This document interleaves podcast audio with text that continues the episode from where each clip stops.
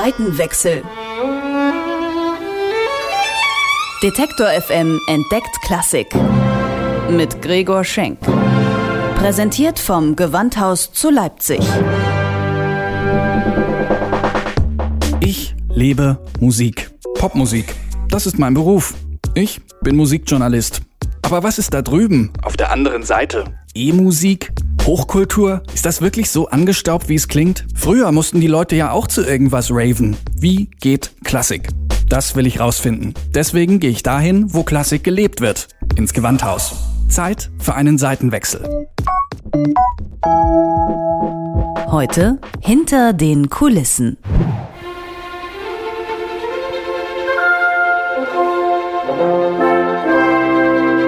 Wer ins klassische Konzert geht, weiß, worauf er sich einlässt. Auf einen nahezu fehlerfreien Kosmos, in dem irgendwie alles perfekt ist. Man betritt den Konzertsaal mit einem umfangreichen Programmheft, auf der Bühne stehen mit Noten bestückte Orchesterpulte und pünktlich zum Konzertbeginn betritt das Orchester die Bühne und spielt auf höchstem Niveau.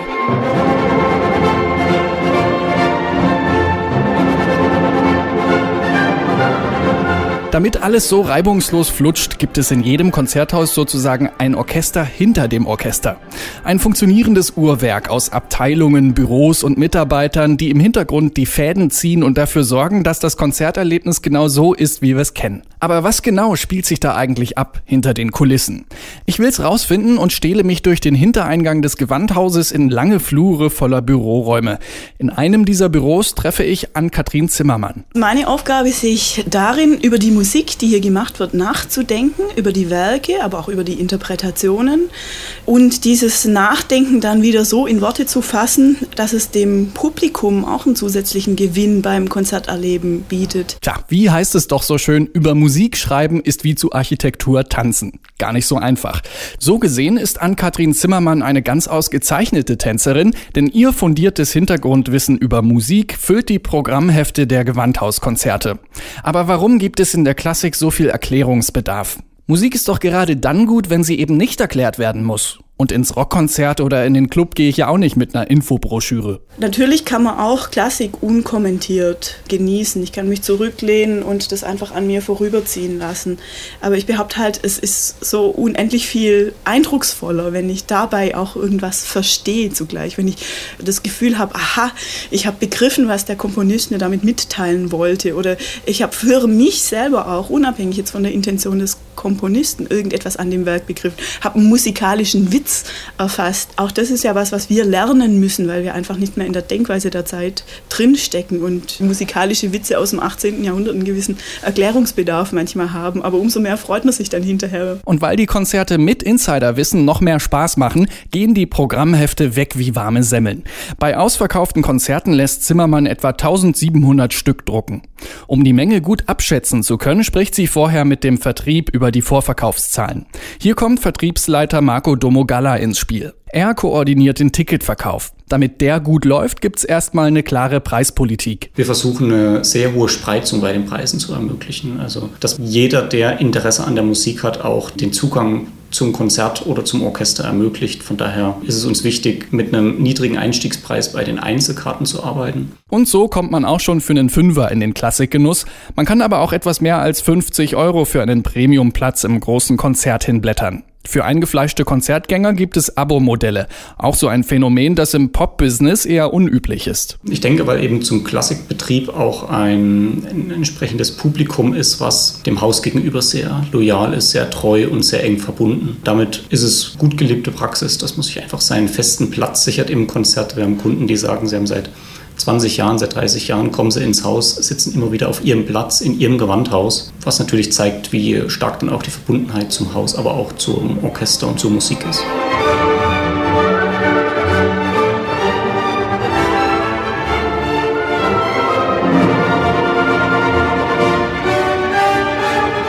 Ja, so langsam fügt es sich zusammen. Das Getriebe, das den Konzertbetrieb ins Rollen bringt.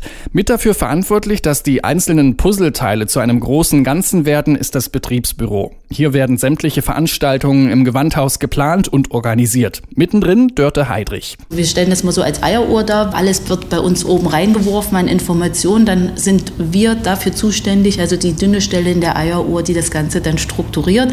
Und dann verteilen wir das wiederum an die richtigen Abteilungen, wer wann was zu machen hat. Und diese Eieruhr läuft im Dauerbetrieb. Ungefähr 600 Veranstaltungen organisieren Heidrich und ihre Kollegen im Jahr. Beim großen Konzert laufen die Planungen zum Beispiel so, dass wir zunächst erstmal die Agentur des Dirigenten kontaktieren mit einem ganz langen Fragenkatalog, angefangen von, was er zu den Proben proben möchte, wann er den, eine Solistenprobe plant und dann die ganzen Sachen mit äh, Hotel, Reise, ob er eine Autogrammstunde plant, ob ein CD-Verkauf geplant ist und ähnliches.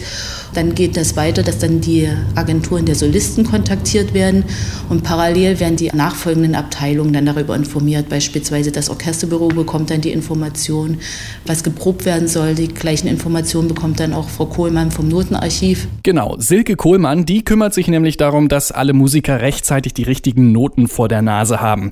Die Noten besorgt sie meist bei den entsprechenden Verlagen. Damit ist es aber zumindest bei den Streichern noch nicht getan. Die Streicher, die haben üblicherweise erst zwei Wochen vorher die Noten, weil hier viel Aufwand ist, die vorzubereiten, erst im Notenarchiv. Streichernoten können nie so gleich gespielt werden, wie sie praktisch aus dem Handel kämen, sondern da werden immer erst Auf- und Abstriche, Bögen für die Streicher eingezeichnet. Und das macht natürlich auch von der Artikulation her was aus. Das ist auch immer ein bisschen individuell bei den einzelnen Orchestern, schon bei den einzelnen Konzertmeistern, wie die das eigentlich wünschen. Das ändert aber jetzt nichts am Notentext selber. Mitunter bestellt Kohlmann die Noten ein Vierteljahr vor Aufführung, damit Verlage im Notfall reagieren können. Denn wenn große Jubiläen anstehen, passiert es schon mal, dass bei den sehr bekannten Werken die Materialien knapp werden. Die Preise der Noten hängen von verschiedenen Faktoren ab. Bei Leihmaterial richtet sich das nach der Orchestereinstufung. Also es bezahlt da durchaus nicht jedes Orchester für das gleiche Werk den gleichen Preis. Sonst könnten sich ja so kleinere Orchester viele Aufführungen überhaupt gar nicht leisten. Und dann geht es nach der Aufführungslänge, dann geht es auch danach, ob ein Werk schon urheberrechtlich frei ist oder noch nicht. Wenn man mal Filmmusiken ausleiht, die haben dann manchmal doch ein bisschen Fantasiepreise.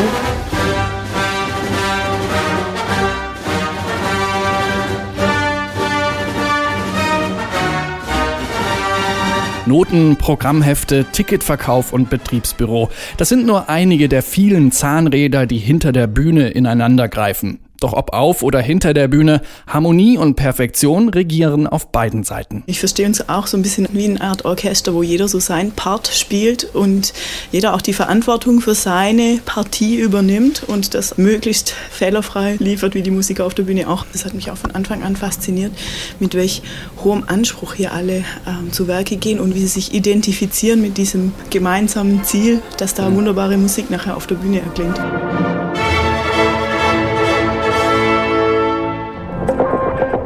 Seitenwechsel. Detektor FM entdeckt Klassik. Mit Gregor Schenk. Präsentiert vom Gewandhaus zu Leipzig.